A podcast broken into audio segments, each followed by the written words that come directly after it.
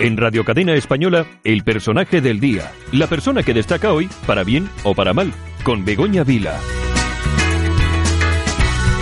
Y como cada mañana nos vamos hasta La Coruña y está nuestra compañera Begoña Vila que nos trae el personaje del día. Buenos días, Begoña.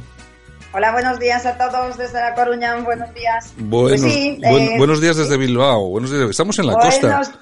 Estamos en la- buenos días. Bueno, bueno, bueno. Oye, ya, ya sé cuál va a ser el personaje, porque no puede ser otro. No hay otro protagonista, otra protagonista que no pueda ser la que va a ser. No hay, no hay, no hay otra que no sea Greta Thunberg. Ah, hoy Nada tenemos- hay. además, hoy tenemos programa monográfico de, de las jornadas estas del clima.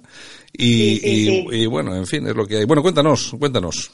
Pues bien, pues mira, Gre- eh, Greta Thunberg es eh, de nacionalidad sueca, como sabéis, y tiene 16 años de edad, es menor de edad. Eh, su padre es actor, productor y manager. Sí, y su madre es cantante de ópera. Y su hermana, que se llama Beata, Mm. ya la preparan para la causa feminista. Esto se dice ¿eh? entre Sí, sí. los medios. Sí, se comenta, sí se comenta por ahí, sí.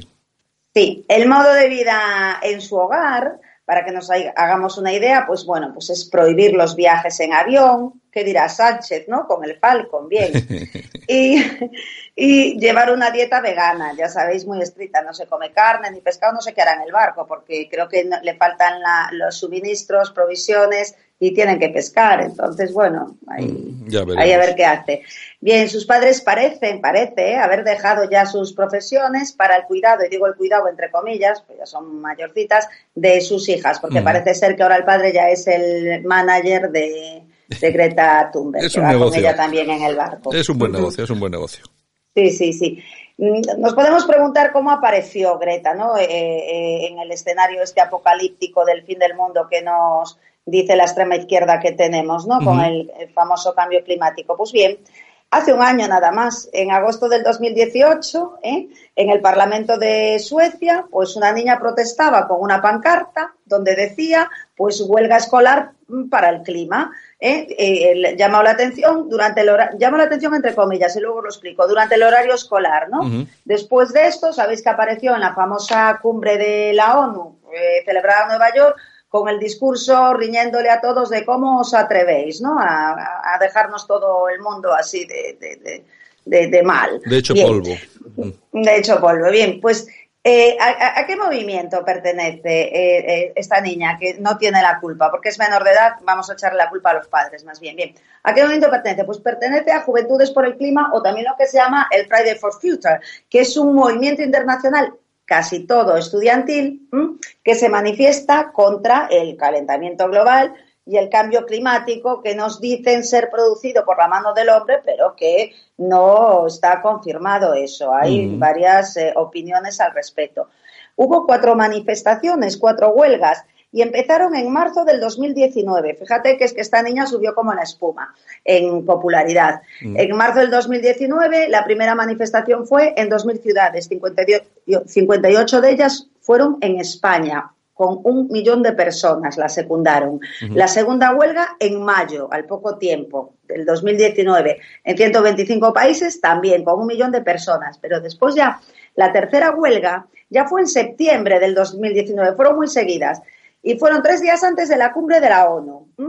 Ya con cuatro millones de personas en 185 países.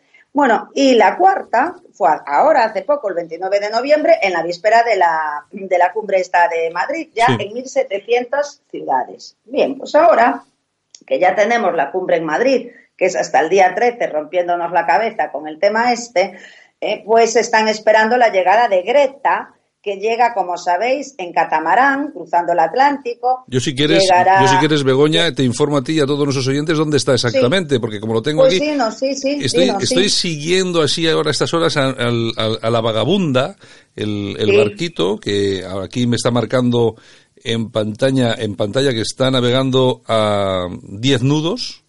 Y, Sí. se, y se encuentra aproximadamente, pues, son- bueno, son millas náuticas, pero yo calculo que serán unos 150 kilómetros de la costa portuguesa.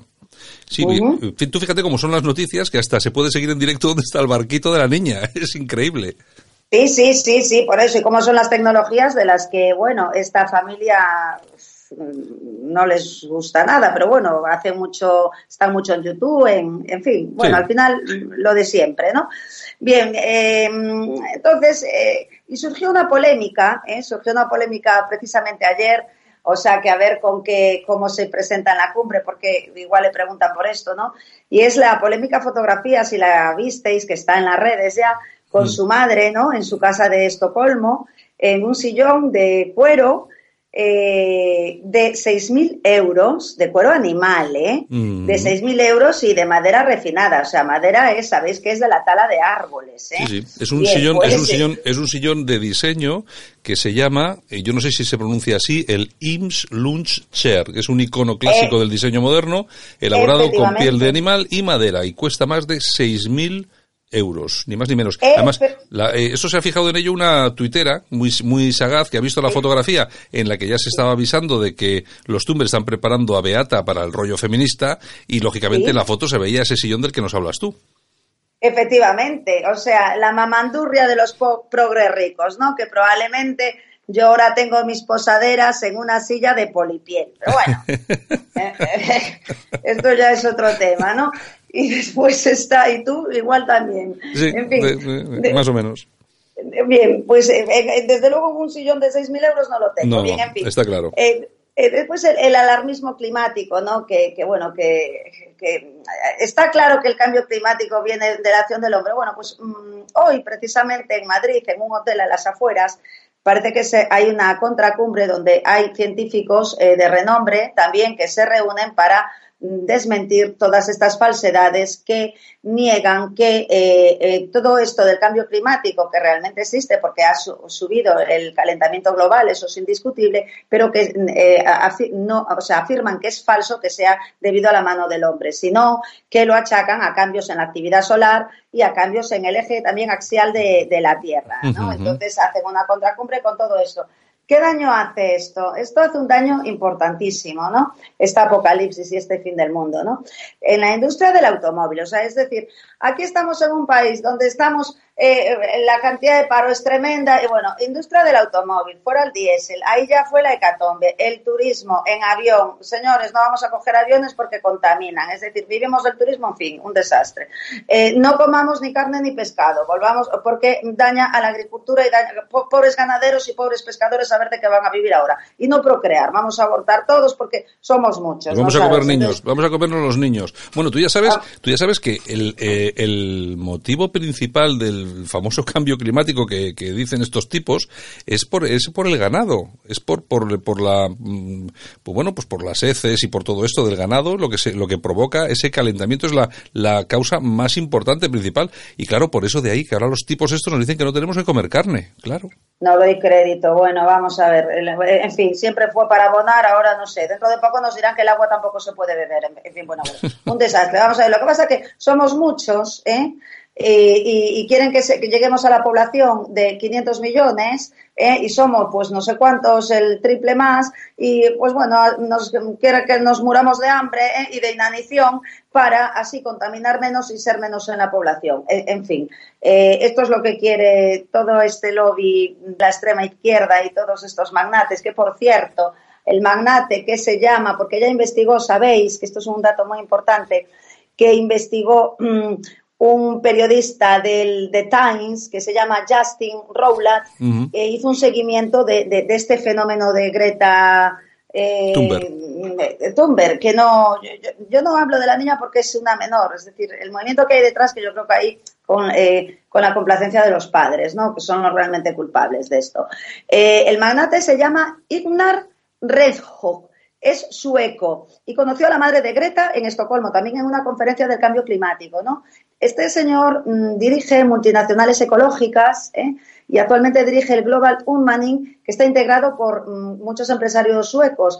Y es íntimo amigo de un tal Toren, eh, que no sé si os suena, que es el que hizo la foto de la niña con la pancarta ese viernes la primera foto que salió de la niña fuera del Parlamento con la pancarta. Es decir, esto estaba todo orquestado, ¿no? Según este, la investigación de este periodista. Entonces, entre el magnate y él, bueno, pues se le ocurrió la idea de hacer esa foto y nos hicieron ver que era como algo espontáneo, ¿no? Eh, parece que está detrás de esta financiación, ¿no? Porque esto no sale gratis, pues políticas y energéticas, eh, eh, aunque la familia lo niega, lógico. Y según este periódico de Sunday Time, eh, detrás también están lobbies y empresas energéticas verdes que utilizan a la niña para facilitar la transición del petróleo a lo ecológico, o sea, las renovables. De, algún sitio tienen que cobrar para poder pagar el sillón de 6.000 euros, porque claro, si en la foto se ve el sillón de 6.000 euros, imagínate lo que habrá en el resto de la casa.